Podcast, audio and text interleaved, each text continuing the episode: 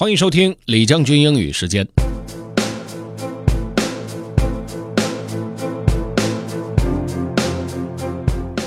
今天为大家送上的朗读内容是关于 David Letterman。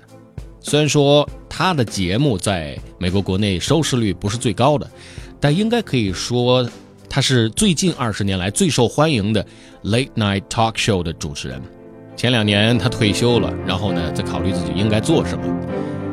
这篇文章其实主要是为了能够让我们看到，就算是非常非常成功的人，也不一定很清楚他自己下一步要做什么事情。Okay, let's get started. Have fun.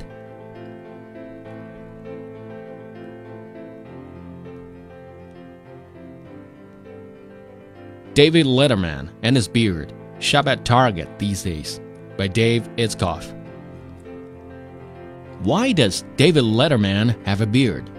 To put it more precisely, why did Mr. Letterman, after stepping down from CBS Late Show and a 33 year career in late night television and all, but disappearing from public life, spent the past year and a half cultivating a fleecy and prodigious amount of facial hair?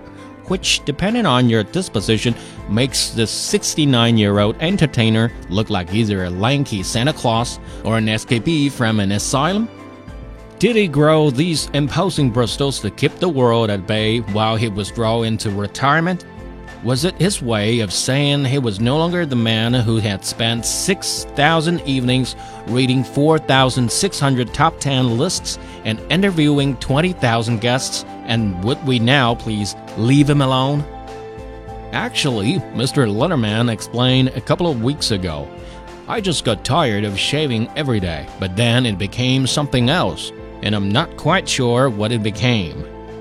In its dry Midwestern delivery, tanked with a new and unaccustomed element of wistfulness, he said, The beard is a good reminder to me that that was a different life. I'm hopeful that I will either find something else or something else will be presented to me.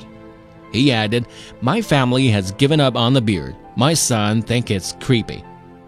One October morning, Mr. Letterman offered these reflections from a perch more than 100 stories about the city, while he contemplated a panoramic view of lower Manhattan at the observatory of One World Trade Center.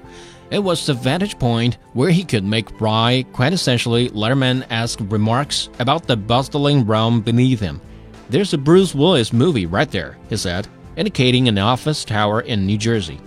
While Mr. Letterman was still on the air, he projected a fascinating mix of ambition and insecurity, and the tension of those two impulses gave rise to a smart, caustic comedy sensibility that influenced a generation in a way that no current late night host has been able to do. He may not have a desk or a microphone for the moment, but he still has the drive and the sarcasm not to mention the ambivalence, though he's unsure what to do with any of it. 不知道大家有没有看过 Letterman 的 Late Show？这种 talk show 呢，其实是很好的英语学习材料，主要是一些 jokes，再加上各种不同的采访，完全可以边娱乐边学习。